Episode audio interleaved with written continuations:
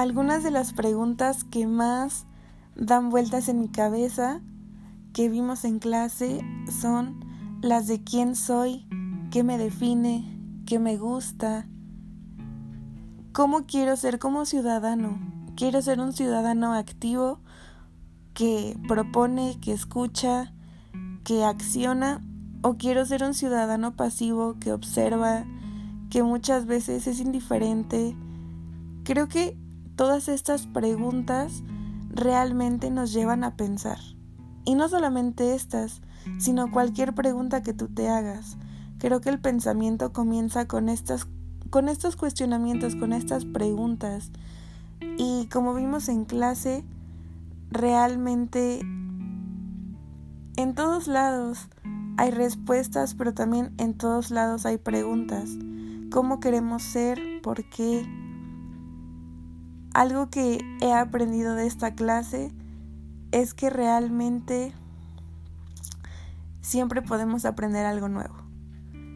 Y que si nos lo proponemos, podemos analizar y podemos sobre todo comprender muchas conductas y comprender muchos comportamientos, pero sobre todo también darnos cuenta de cómo nosotros estamos pensando, de cómo estamos actuando y de cómo eso está influyendo en nuestra propia vida.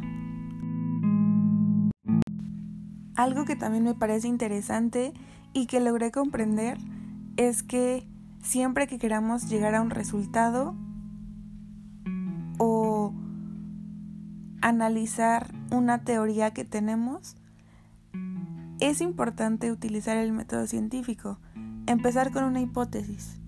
Y puede ser una hipótesis desde el cielo es azul por tal y comprobarlo.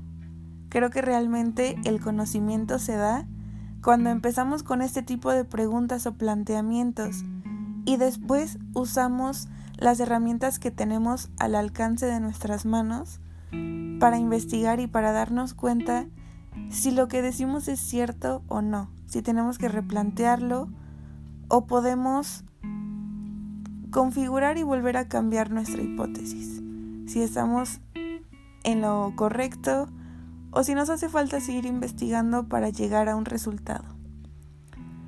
Me parece extraordinario cómo cada persona piensa diferente, cada persona tiene un punto de vista, eso lo pude ver en clase, eso lo pude ver también en cómo algunas cosas que mis compañeros decían o yo pensaba son diferentes a lo que tal vez el maestro cree o a lo que la gente también piensa.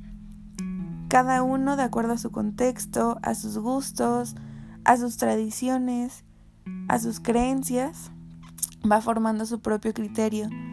Y realmente es algo que tal vez lo sabía, pero hasta ahora es cuando me doy cuenta de que realmente todo se va construyendo hasta lo bueno y lo malo suele ser muy relativo, porque son construcciones mentales de acuerdo a lo que vamos viviendo, a lo que vamos experimentando y a lo que vamos considerando que es bueno o es malo.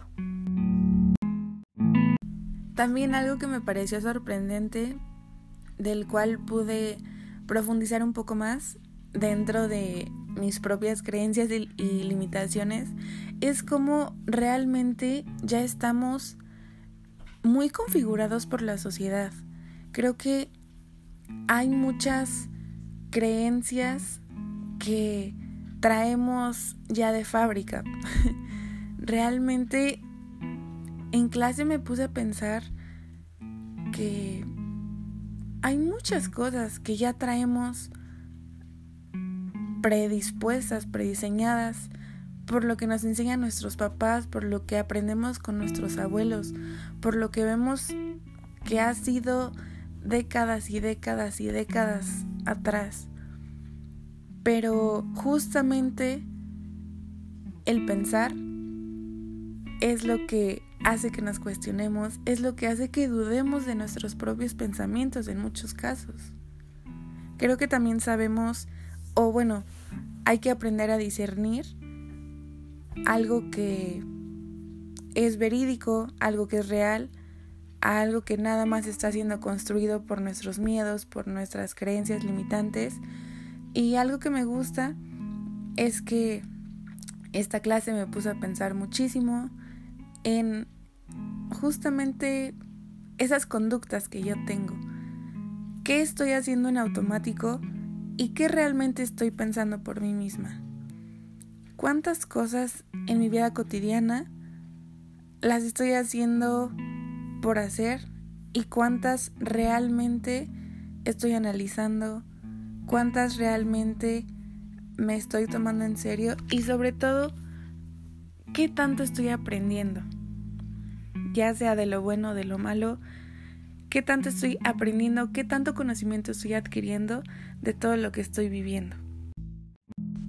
A medida que vamos creciendo, yo creo que no nada más la vida se vuelve más compleja, sino que nuestros propios pensamientos toman una forma un poco más madura de observar el mundo y a veces más objetiva. Pero también hay que recordar que así como los músculos del cuerpo, el cerebro también se entrena, el cerebro también se fortalece. Y qué mejor que hacerlo con conocimiento, con experiencias, con información, con cosas que nos gusten, que realmente nos nutran y que día con día podamos apreciar la vida como es con sus altas y sus bajas, pero siempre aprendiendo.